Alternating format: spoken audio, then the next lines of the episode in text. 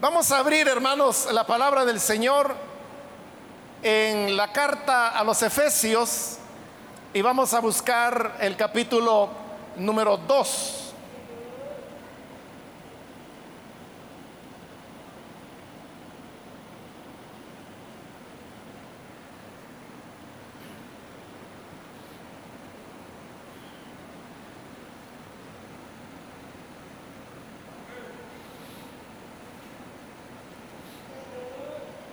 Leamos entonces Efesios capítulo 2, versículo 1 en adelante. Y Él os dio vida a vosotros cuando estabais muertos en vuestros delitos y pecados, en los cuales anduvisteis en otro tiempo, siguiendo la corriente de este mundo conforme al príncipe de la potestad del aire, el espíritu que ahora opera en los hijos de desobediencia, entre los cuales también todos nosotros vivimos en otro tiempo en los deseos de nuestra carne, haciendo la voluntad de la carne y de los pensamientos, y éramos por naturaleza hijos de ira, lo mismo que los demás. Pero Dios, que es rico en misericordia,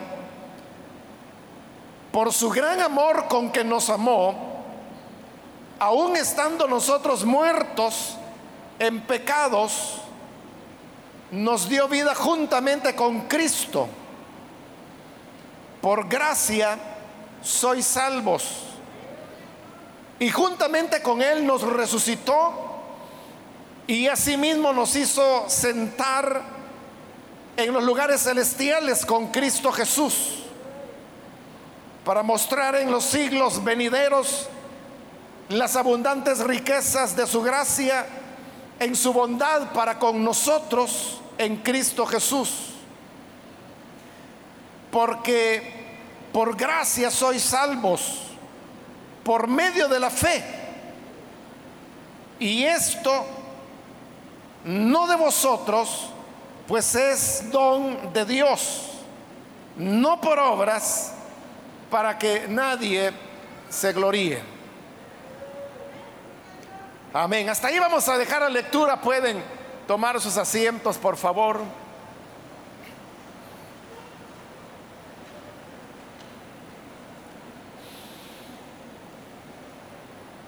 Hermanos, hemos leído esta porción de la carta a los Efesios, en la cual se nos está hablando de la condición espiritual en que el ser humano se encuentra en su estado natural y cómo es la, obra de salvación que Dios hace. El versículo 1 del capítulo que acabamos de leer dice que el ser humano en su estado natural está muerto. Está hablando obviamente de, una muerte espiritual, en la cual dice es producida por los pecados y los delitos que hemos cometido. Cuando habla de delitos, ahí no se está usando en un sentido penal o jurídico, sino que lo está usando en un sentido teológico. Un delito sería quebrantar la voluntad de Dios, quebrantar su palabra, hacer algo que está en contra de sus deseos. Entonces, la condición del hombre es la de estar muerto en esos delitos y en esos pecados. Una persona que está muerta, usted sabe que ya no puede comunicarse con quien está vivo, ya no puede interactuar con este mundo de los vivientes. Es una condición que ya no se puede remediar. De igual manera, la persona que no ha tenido un encuentro con Jesús es una persona que espiritualmente está muerto. Y al estar muerto, eso explica por qué las personas, nosotros decimos, son insensibles a las cosas de Dios. Ellos no pueden entender elementos como la espiritualidad, la oración, la experiencia que los cristianos tenemos de decir, Dios me habló o Dios me guió, Dios me hizo sentir tal o cual cosa. Para quien no tiene a Jesús, todas estas experiencias y expresiones son totalmente fuera de su mundo porque se está en una condición de muerte espiritual. En realidad, cuando decimos que son insensibles, sí es cierto, pero son insensibles porque están muertos. La persona que ha fallecido ya no tiene más sensibilidad. No sabe lo que ocurre y esta persona se le puede realizar, por ejemplo, una autopsia y se hace sin anestesia. Ahí ya no se corre ningún riesgo porque al haber fallecido se pierde toda sensibilidad y por lo tanto ya no hay comunicación ni relación, como decía, con este mundo de los vivientes. Así es la persona que está sin Jesús, alguien que ha muerto espiritualmente. Pero en esta muerte espiritual hay tres componentes que se confabulan para poder producir esa muerte espiritual. En el versículo 2 se nos dice, en los cuales, es decir, en esos pecados y delitos, anduvisteis en otro tiempo siguiendo la corriente de este mundo Ahí se está señalando el primero de los tres componentes. Este es el mundo. El mundo es el orden que tiene todo aquello que ha sido desarrollado por la mano humana y que se opone a la voluntad de Dios. Le llamamos mundo porque esa es la palabra que la escritura le da, pero no tiene que ver, por ejemplo, con la naturaleza, que es Dios quien la creó. Y como otras veces lo he dicho, que si usted va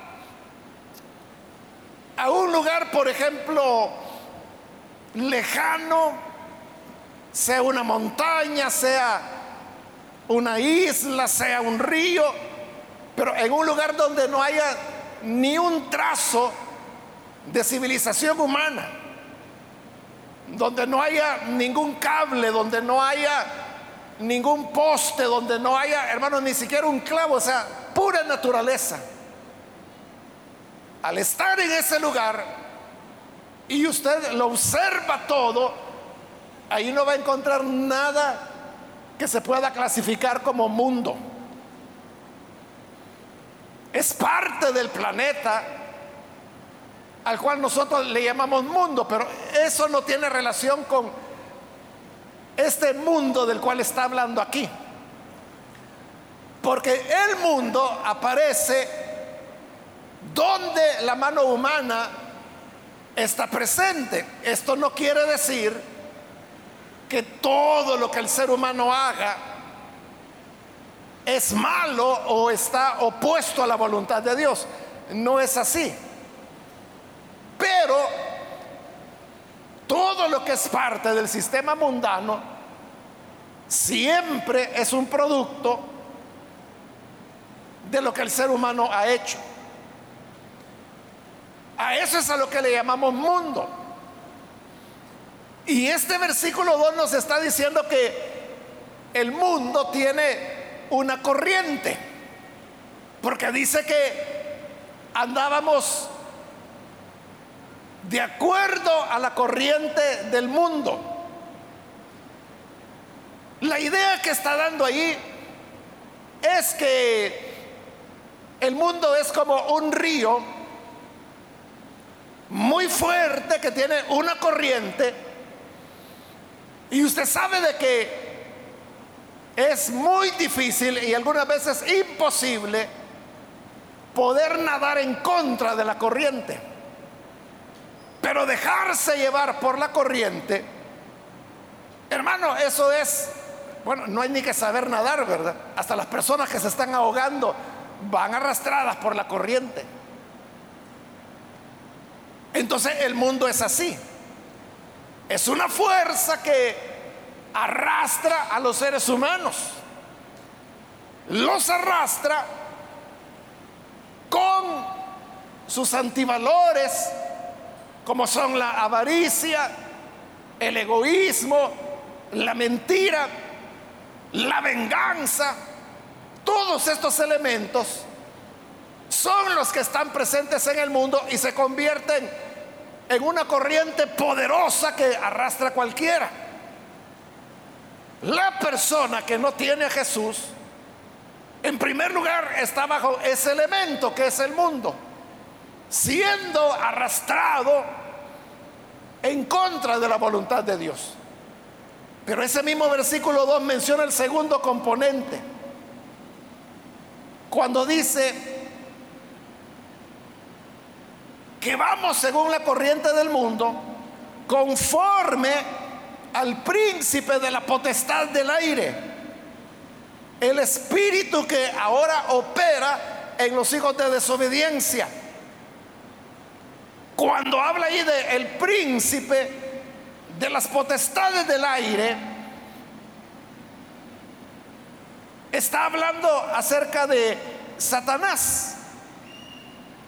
Entonces dice que esta corriente del mundo corre conforme al príncipe de las potestades del aire, es decir, quien orienta, quien guía al mundo es Satanás.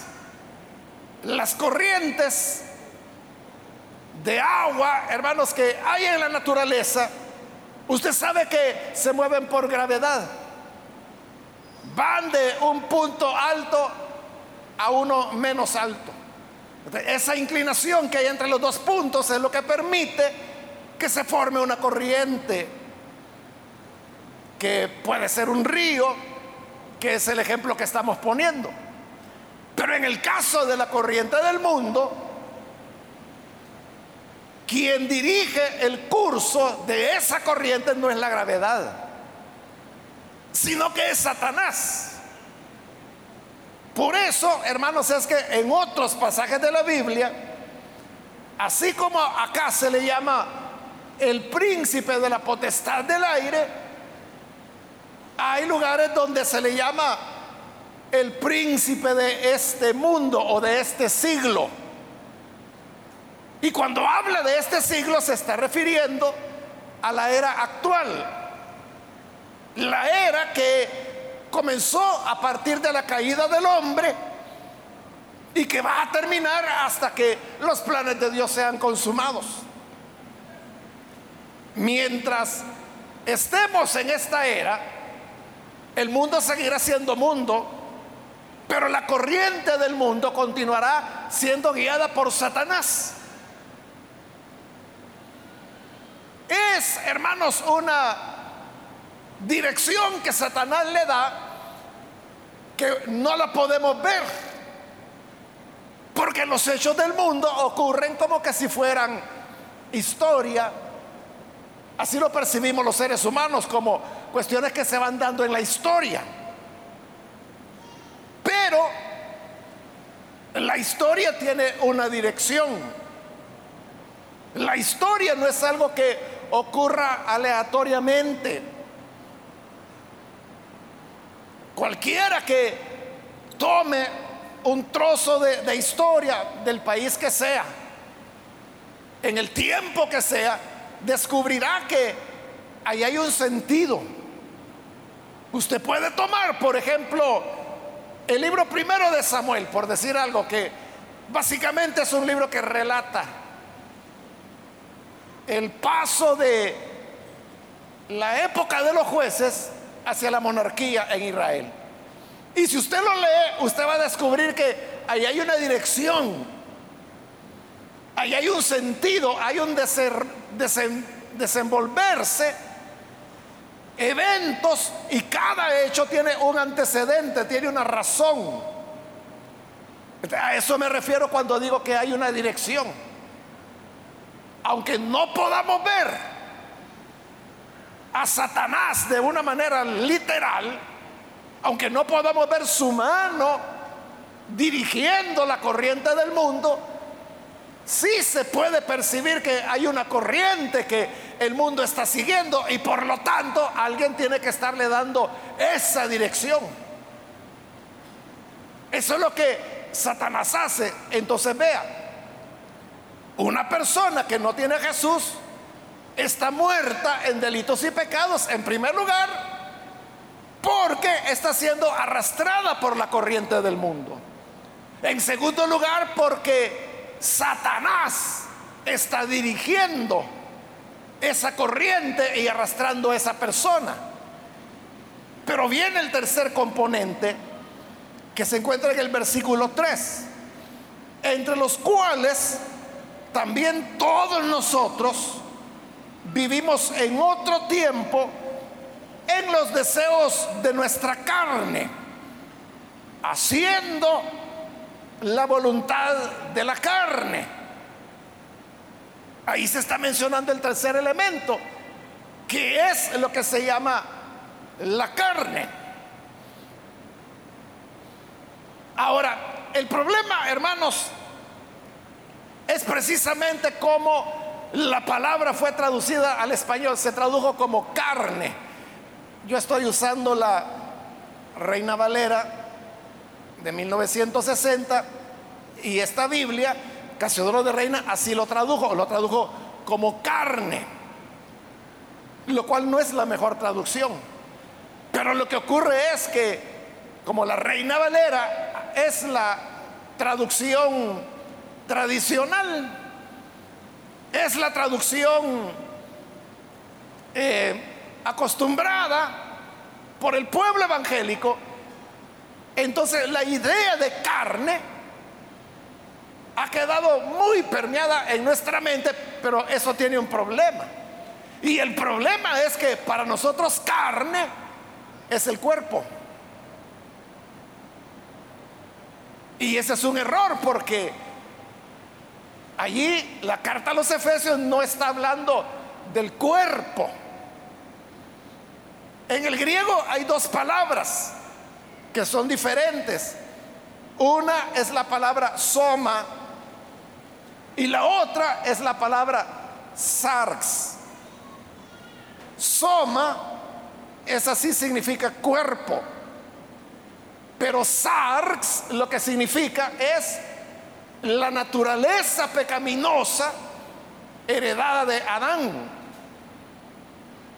Eso es sarx la inclinación al mal. El problema es que Casiodoro las dos palabras las tradujo como carne, con lo cual se produce la confusión. Entonces la gente piensa que el cuerpo es malo. Y al pensar que el cuerpo es malo, entonces la gente comienza a combatir su propio cuerpo, pensando que de esa manera va a corregir sus inclinaciones pecaminosas. Y como lo dice Colosenses, que aunque el cuerpo se someta a un trato duro, eso no puede nada en contra de los deseos pecaminosos. Porque los deseos pecaminosos no están en el cuerpo.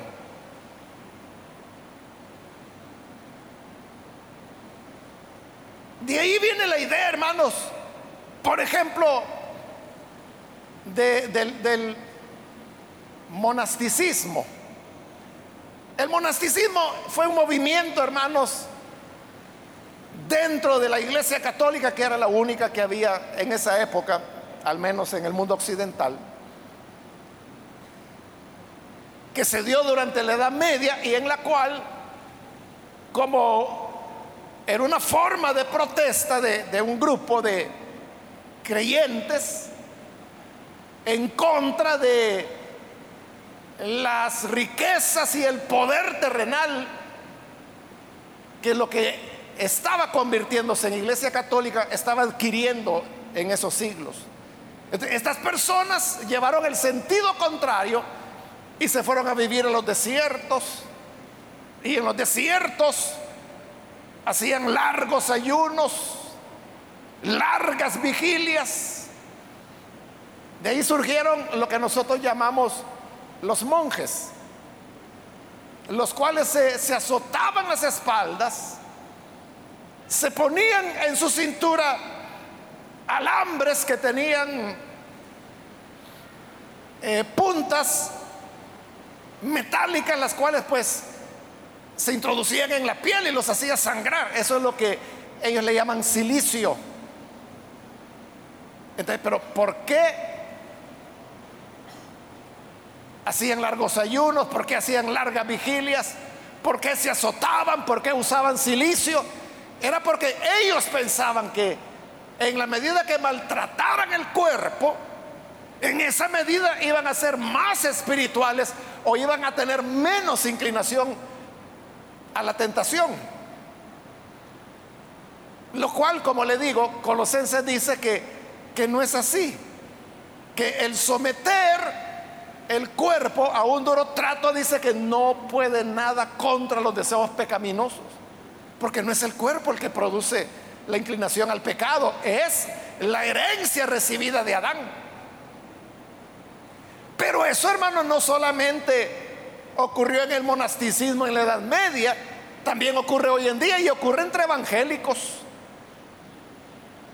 Cuando el evangélico, por ejemplo, al ayuno le llama sacrificio, o a la vigilia le llama sacrificio, allí está ya pensando de que el ayuno es un sacrificio, pero voy a sacrificar mi cuerpo. Porque me da hambre, pero no voy a comer porque estoy en ayuno. Entonces estoy sometiendo a sacrificio mi cuerpo. ¿Y eso en qué le va a ayudar?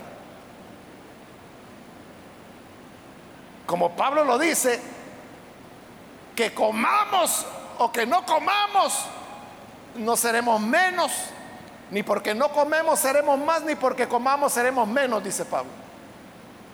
No tiene nada que ver. Y de ahí vienen las ideas de que, por ejemplo, que si usted va a una vigilia, cuando llega a su casa no puede dormir, porque si se pone a dormir, entonces va a echar a perder el sacrificio. Es que no es un sacrificio, uno no viene, hermano, a una vigilia solo por desvelarse. El propósito de la vigilia es sobre todo la oración pero también la alabanza a Dios, sobre todo lo que se aprende de la palabra de Dios. Ese es el propósito.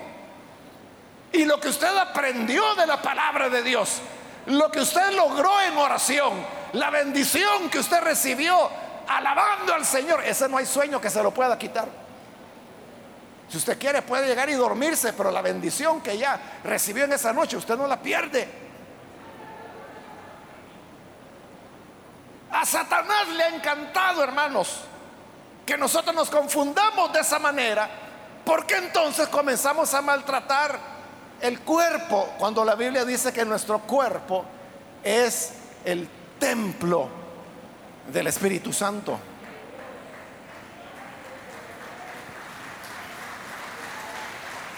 Es lo que dice la Biblia, ¿verdad?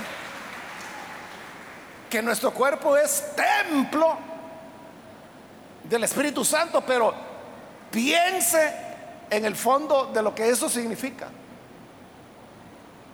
Que su cuerpo es el templo. Que se imagina usted cuando hablamos de templo. Por ejemplo, cuando Salomón construyó el primer templo que hubo en Israel, él utilizó toneladas de oro toneladas de plata, madera de la más fina, los más hábiles artesanos que hubo en la época fueron traídos del extranjero. Toda la madera fue importada. Venían desde los bosques del Líbano. En otras palabras, cuando Salomón pensó en el templo, ¿en qué pensó? En los mejores materiales, en lo más selecto. Por eso las palabras famosas, cuando él iba a iniciar allá en el libro segundo de Crónicas, cuando iba a iniciar la construcción del templo, le digo al pueblo, vamos a construir, dijeron, un templo para el Señor. Y la casa que le vamos a hacer al Señor ha de ser grande, porque grande es el Señor nuestro Dios.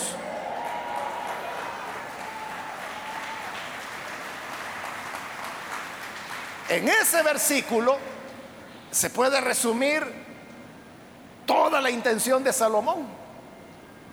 Entonces, como es el templo para el Señor, ahí hay que poner lo mejor.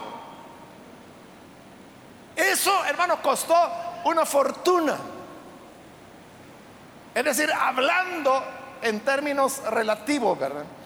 El templo que Salomón hizo fue el edificio más caro del planeta que hubo en su tiempo. Porque todo estaba enchapado en oro. Entonces, a eso me refiero cuando yo le digo, cuando la Biblia dice que nuestro cuerpo es el templo de Dios, ¿en qué piensa usted? Salomón pensó en lo más selecto, en lo mejor. Entonces, ¿cómo cuida usted su cuerpo? Que no es su cuerpo, uno dice así, pero como la Biblia dice que no somos nuestros sino que hemos sido comprados, no con oro ni con plata, sino con la sangre preciosa del Hijo de Dios.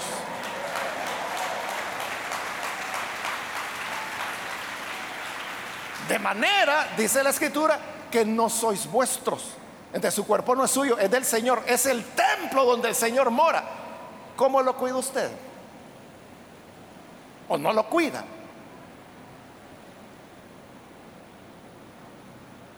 ¿Cómo lo alimenta? ¿Qué tanto descanso le da? Usted sabe que para que el cuerpo pueda estar bien necesita actividad, necesita alimentación correcta. Necesita cuidado, necesita higiene. Pero si el médico viene y le dice, oiga, usted es diabético o es diabética, de manera que esto, esto, esto es lo que puede comer, esto, esto y esto, no. Y tiene que hacer ejercicios. Y si ya está avanzadita la cosa, le va a decir, mire, y va a tener que usar estos medicamentos. ¿Qué hace usted? ¿Cuida el templo del Señor? O dice, ah, de todas maneras de algo nos vamos a morir. Yo voy a comer como yo quiera. Así me dijo una vez una hermana hace décadas.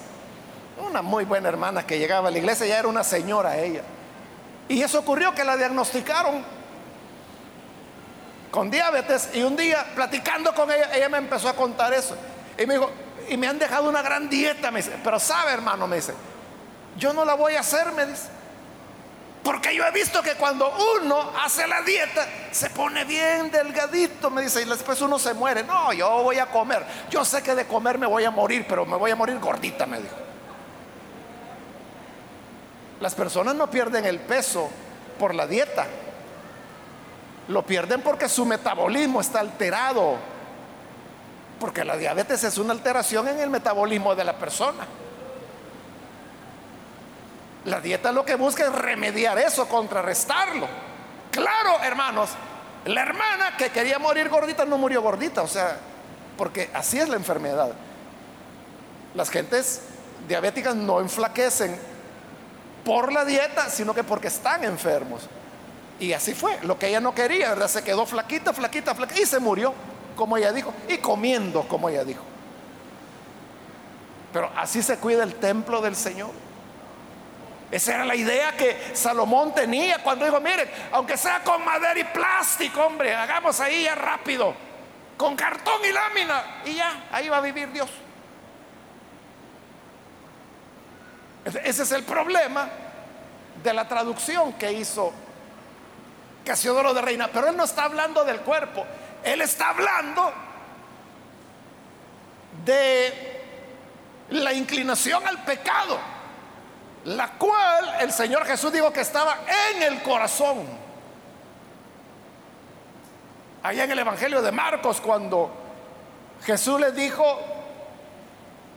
que lo que entra en la boca pasa al estómago y del estómago va a la letrina. Y eso digo, eso no contamina a nadie.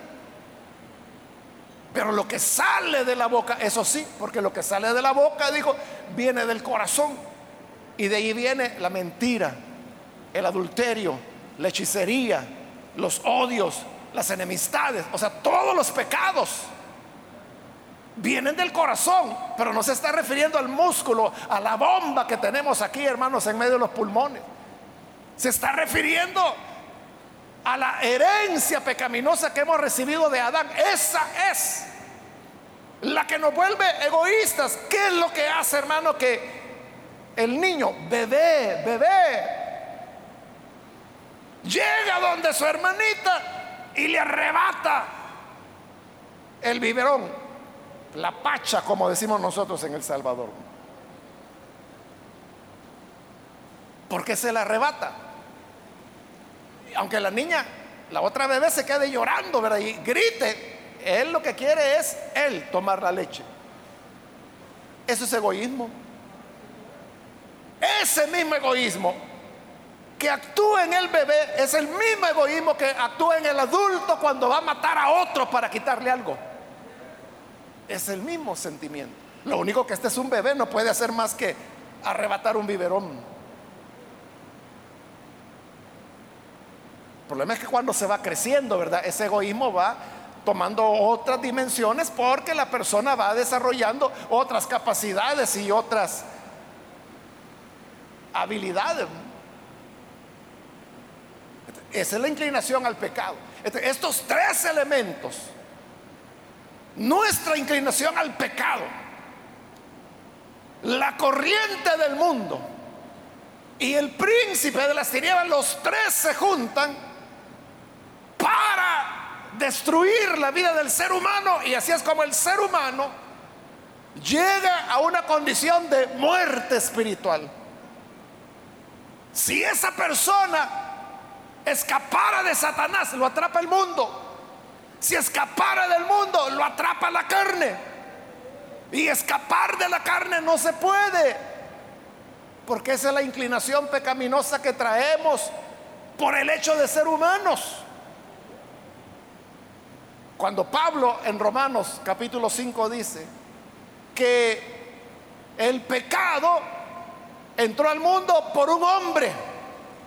Y así dice, la muerte pasó a todos los hombres. Adán fue el que pecó. Pero como todos somos descendientes de él, de generación en generación, hemos venido heredando la inclinación al mal, la inclinación al pecado. Si usted alguna vez ha pensado y ha dicho, hombre, pero ese Adán sí que, qué bárbaro hombre. Todos los problemas que nos creó por andar desobedeciendo a Dios. Si yo hubiera sido Adán, no lo hubiera hecho, lo hubiera hecho. Porque usted es hijo de Él. Todos somos hijos de Adán y Eva. Todos tenemos la inclinación a la desobediencia, al pecado. Además ahí estaba la serpiente que es Satanás. Y de ahí comenzó el mundo. Que ahora es una poderosa corriente que arrastra a cualquiera. Eso nos lleva a una muerte espiritual. Pero aquí viene la maravilla que dice el versículo 4, pero y ese pero usted sabe que es un quiebre en lo que se ha estado diciendo. Porque se ha estado presentando un panorama triste, oscuro de lo que es el ser humano. Pero Dice el versículo 4, pero Dios, que es rico en misericordia, por su gran amor con que nos amó. Eso es lo maravilloso, que Dios es rico en misericordia. Dice que nos amó con su grande amor. ¿A quiénes amó? A esos, a esos muertos espirituales, a esos arrastrados por la corriente del mundo, a esos controlados por, el, por Satanás, a esos esclavos de nuestras propias inclinaciones pecaminosas. Nos amó, nos amó. Hace poco un hermano me preguntaba, hermano, ¿la salvación viene por el amor de Dios? Sí, le decía yo. Pero no todos se van a salvar, ¿verdad? No, no todos. Entonces significa que Dios uno, a unos ama y a otros no. Sí, eso significa. Entonces significa que Dios hace acepción de personas. Sí, le decía yo. En el tema de la elección, o sea, la elección es eso, que usted elige algo para rechazar las otras opciones hay una acepción de personas que hace Dios. Entonces me dice, ¿y eso no es injusto? No, le dije yo. Injusto sería que Dios salvara a todos. Lo justo sería que no perdonara a nadie, que los condenara a todos. Eso sería lo justo. Pero Dios que es rico en misericordia, debiendo todos una deuda mortal, decidió amarnos, amarnos con su gran amor. Y entonces viene y Dios hace algo aparentemente injusto. Y es que mereciendo todos la muerte eterna, escoge a algunos para salvarlos. Eso es injusto porque va en contra de la justicia que demanda que la paga del pecado es muerte. Pero como Él es rico en misericordia, nos salva. Ahora, ¿cómo, cómo un Dios justo puede hacer algo injusto que es salvar a quienes Él amó? Lo hace cumpliendo todos los requerimientos de su justicia, porque la paga del pecado es muerte. Entonces, el que ha pecado tiene que morir, no se puede salvar. Pero ¿qué hace Dios? Envía a su Hijo para que Él muera en lugar nuestro. Por eso hablamos de una muerte sustitutoria. Porque Él toma nuestro lugar. Eso, hermanos, es como que usted va manejando un día, comete una infracción de tránsito y viene un policía y le pone una, una multa, una esquela, como le llamamos, y usted tiene que pagarla. Pero entonces viene alguien que le aprecia mucho a usted y le dice, bueno, mira, yo te la voy a pagar, dámela. Entonces viene, va al banco, se la paga y usted queda libre. ¿Ahí se cometió alguna injusticia? No, porque la multa fue pagada. ¿Hubo algo incorrecto? No, porque a su infracción hubo la multa que la ley dice. Y la ley dice que hay que pagarla. Y vino y se pagó. Por lo tanto, la justicia ha sido satisfecha. Usted está libre. Ya su tarjeta, cuando le toque matricular su vehículo, le va a salir libre. Porque ya pagó la multa. Pero no fue usted quien la pagó, fue un amigo alguien que le ama mucho. Así es Dios, que es rico en misericordia. Nos amó con su gran amor. Entonces dijo, no vas a pagar tú. No vas a tener que pagar con tu muerte tus pecados, sino que yo voy a enviar a mi hijo para que él muera, para pagar tu culpa, tu pecado y que así tú puedas vivir. Así es como ahora tenemos la esperanza de vida en Cristo Jesús.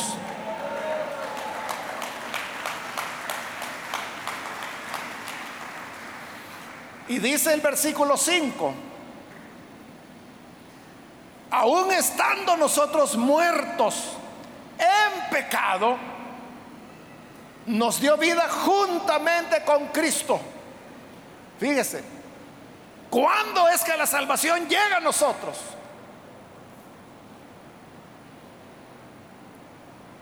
Nosotros tenemos la idea de que para la salvación hay que portarse bien, no hay que ser malo, no hay que pecar, hay que hacer buenas obras. Esa es la idea que tenemos. Pero ¿qué dice la Biblia? Ese versículo 5. Dice, estando muertos. Es decir, no habíamos hecho nada bueno, ni una buena obra, no habíamos dejado de pecar. Estábamos tan hundidos en el pecado que estábamos muertos. Pero ¿qué ocurre? Estando muertos, nos dio vida. Vida eterna. Y si usted pregunta, ¿y a cuenta de qué? ¿O a cambio de qué? Él nos da vida. A cambio de nada. Por eso es que aclara el versículo 5 en el paréntesis final cuando dice, por gracia sois salvos.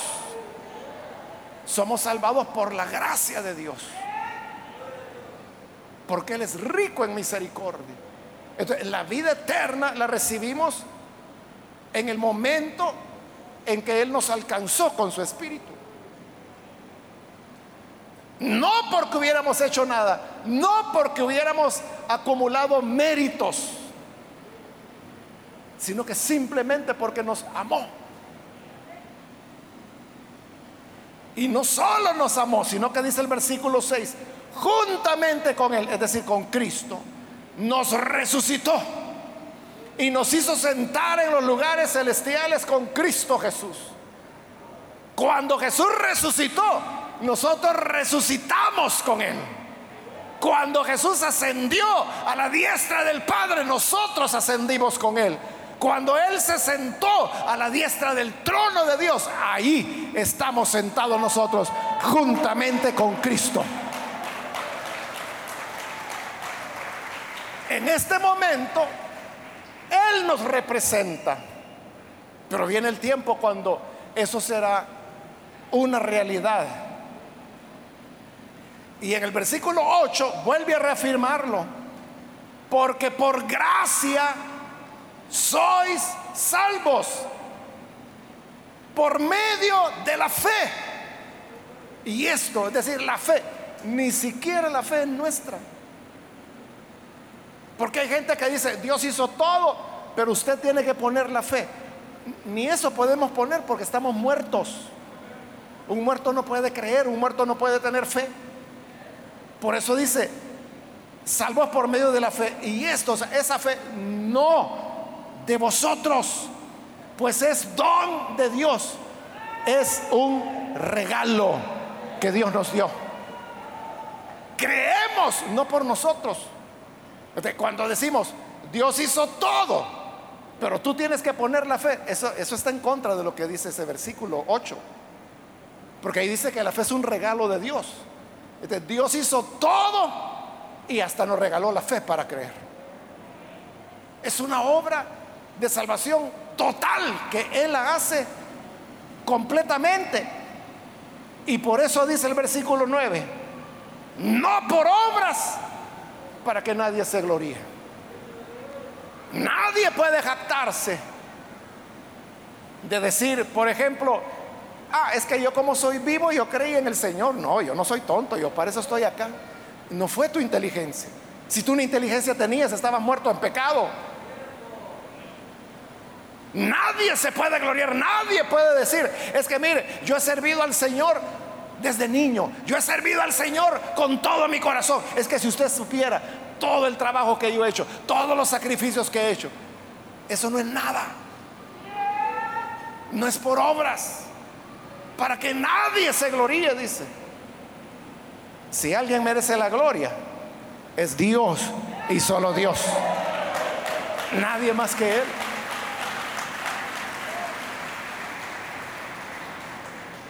Entonces el pasaje nos habla de cómo de la muerte espiritual podemos pasar a la luz y a la vida de Dios por la gracia.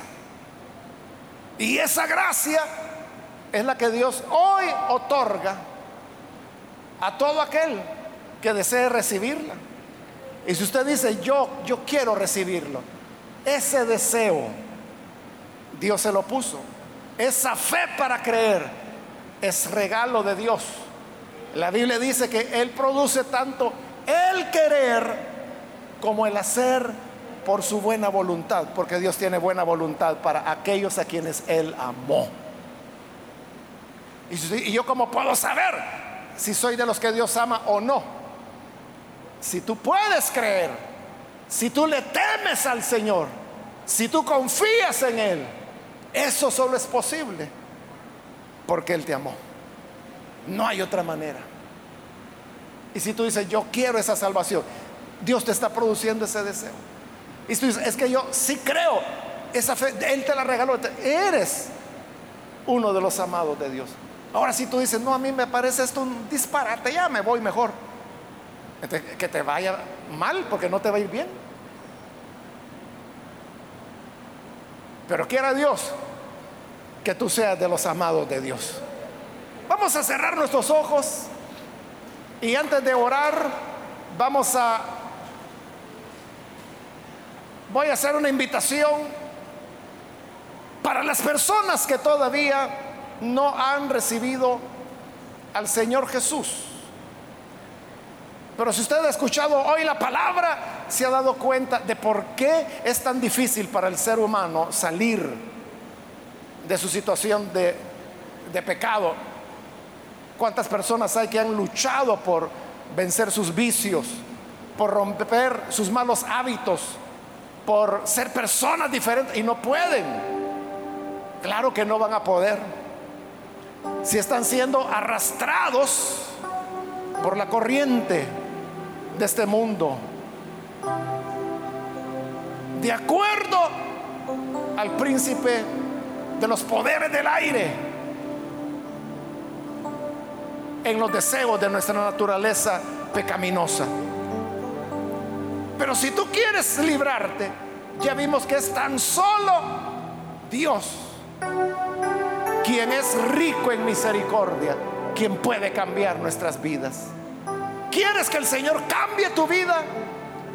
En el lugar donde te encuentras, puedes dar el paso para recibir esa salvación, esa misericordia de Dios. Si quieres hacerlo, ahí en el lugar donde estás, ponte en pie en este momento para que podamos orar por ti.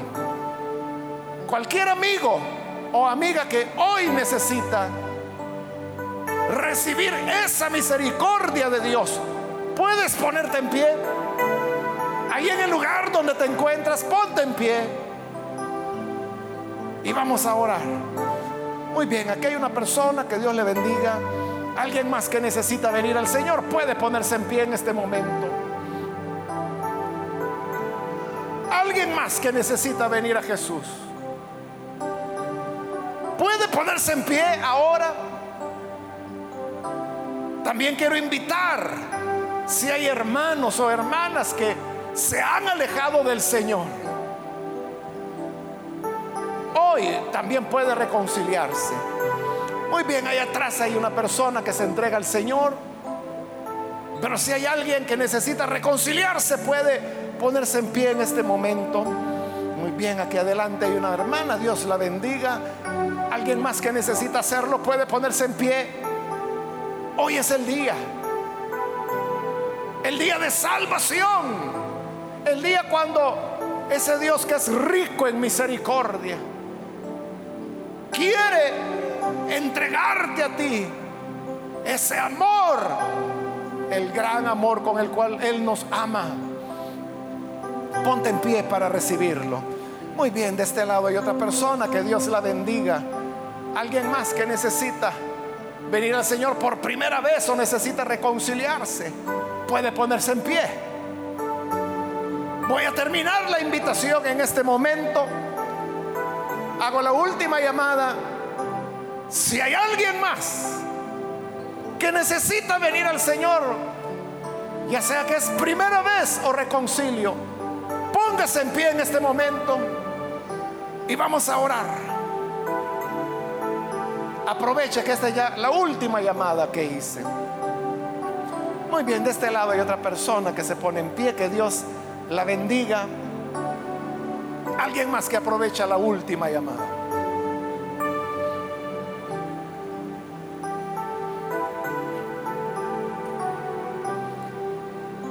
A usted que nos ve por televisión le invito para que se una con estas personas y todos juntos oremos al Señor. Padre, gracias te damos por las personas aquí en este lugar que hoy están entregando sus vidas a ti. También te pedimos por aquellos que a través de televisión, de radio, de internet, se están uniendo a esta oración donde quiera que se encuentren. Llega a ellos para salvarles, para perdonarles, para darles una vida nueva. De manera que hoy sea el día nuevo, el parteaguas, para recibir una vida que te agrade y que de aquí en adelante podamos, Señor, andar en la vida nueva que tú nos entregas. Esa vida de resurrección en Cristo y por la cual estamos sentados a la diestra del Padre. Ayúdanos a todos a ser agradecidos con esa riqueza de tu misericordia y vivir para ti, para hacer tu voluntad, para agradarte, para ser olor grato en este mundo. Ayúdanos a ir en contra de la corriente del mundo. Por el poder de tu Espíritu. En nuestra oración. Por Jesucristo nuestro Salvador. Amén y amén.